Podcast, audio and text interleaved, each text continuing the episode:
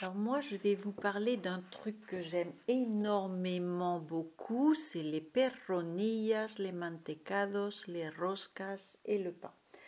Donc ça, c'est une tradition. Les rosquillas. Ah, les rosquillas aussi. Donc ça, c'est une tradition qui est vraiment hum, très très ancienne. Euh, le pain, ben, euh, les femmes préparaient le pain. Elles allaient euh, une fois par semaine au four du boulanger. Elles réservaient un horaire, une tranche horaire. Je pense que c'était par quartier, je ne sais pas trop. Et elles allaient donc au four du boulanger pour faire cuire leur pain mais, ceci dit, il y avait le boulanger, c'est, il faisait pas de pain, c'était chacune qui faisait son pain. Non, mais on appelait ça quand même el horno del panadero.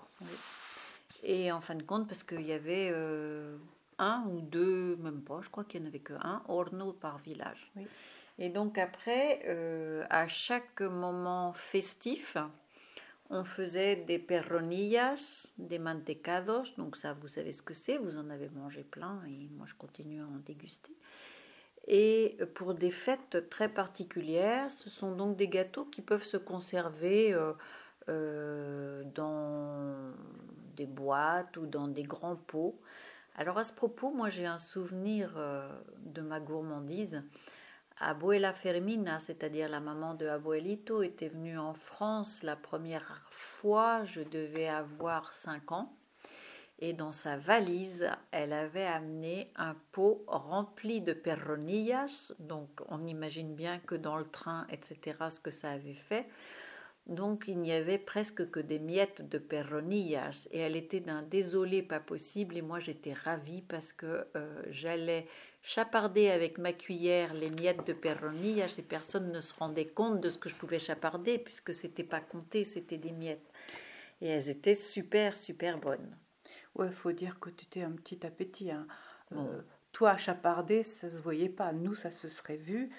Et alors, les peronillas, c'était fait à base d'huile d'olive euh, de, et de farine, de farine et d'anis. Alors que les mantecados étaient faits du avec vin blanc dans les peronillas. Non, c'est dans les mantecados qu'il y a du vin blanc. Si, si. C'est de l'anis. Les mantecados étaient faits avec de, donc, et du sucre, avec de la farine, bien sûr, du sucre et de la graisse de porc. Voilà. Les rosquillas, c'est une base de pâte que tu fais frire. Euh, tia Goya. Tia Goya le faisait très bien, mais Tia Frantica, elle s'en faisait pour elle toute seule, parce que ça sentait la friture, elle adorait ça. Et les roscas, oui, alors j'allais rajouter les churros. Les churros ne se faisaient euh, que les jours de fête. À ce moment-là, il y avait cependant quand même des churrerias dans les villages où on en faisait les jours de fête. Et la churreria de l'Arenal a duré euh, jusqu'à il y a trois ans. Voilà. Donc là, c'était très basique. Hein. C'était une pâte avec euh, de l'eau. Et de la farine. Et de la farine. Et un peu de bicarbonate pas de sucre, le sucre tu le mettais après et tu les faisais frire. Et Abuelito avait fabriqué dans des boîtes de conserve, avait fabriqué euh, des churreros, des trucs pour faire des, churros, donc en faisant juste un trou dans la boîte et, un trou avec un dessin, puis après tu poussais. Alors les, les roscas, c'est pareil, ils ne se faisaient que pour certains jours de, certains jours de fête.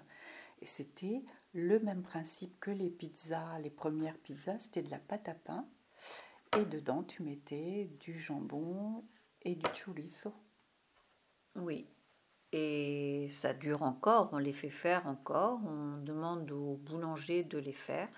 Euh, Josefa, encore euh, cette année, nous a fait faire une rosca pour euh, le voyage, puisque c'était la tradition, en fait, ça se gardait trois ou quatre jours. Donc la tradition, quand euh, euh, on pouvait euh, partir travailler ou quand on partait, les gens partaient en voyage, comme il n'y avait pas le pique-nique, donc on emmenait la rosca et ça suffisait pour manger pendant tout le voyage.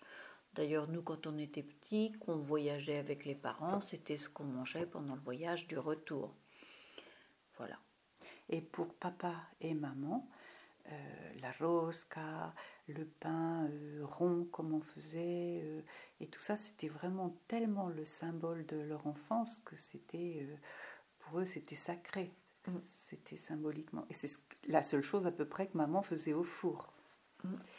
Et elle ne le faisait aussi que pour les fêtes. Ça se faisait pas comme ça. Il n'y avait pas un dessert tous les jours. Euh, ça, ça, marchait pas comme ça. Donc, je voulais parler aussi d'autre chose euh, à cette époque-là et jusqu'à jusqu'à ce que les parents viennent en France il y avait très peu d'argent liquide. Alors évidemment, il n'y avait ni chèque ni carte, ça n'avait aucun sens ça, mais il y avait très peu d'argent liquide qui circulait, euh, donc c'était très précieux. Euh, c'était des sociétés euh, qui fonctionnaient sur les échanges. Donc les échanges de produits, quand les hommes partaient en voyage très très loin, ils partaient jamais à vide, ils emmenaient des oignons, des tomates, des légumes, des poivrons, puisqu'on produisait beaucoup, beaucoup de légumes et de fruits dans le village. Et ils revenaient avec du blé, du seigle, puisque ça, ça se produisait beaucoup plus dans les plaines centrales. Et l'autre échange, ça consistait en échange en donnant du temps de travail, euh, en échange d'autres temps de travail ou d'autres, d'autres produits. Et euh, quand Abuelo Francisco s'est retrouvé en France un peu piégé après la victoire de Franco, lui, il essayait d'envoyer par des gens euh, de l'argent liquide. Et ça arrivait des fois, ça arrivait d'autres fois, ça n'arrivait pas, mais quand ça arrivait, c'était sûrement très précieux pour grand-mère, parce qu'il y avait très peu d'argent. Et c'est comme ça qu'elle a fini d'acheter la fameuse maison de la place, dont j'ai toujours pas bien compris. Je crois que c'était en partie un héritage et en partie elle devait payer. Et elle a pu le faire grâce à l'argent qu'envoyait euh, Abuelo Francisco.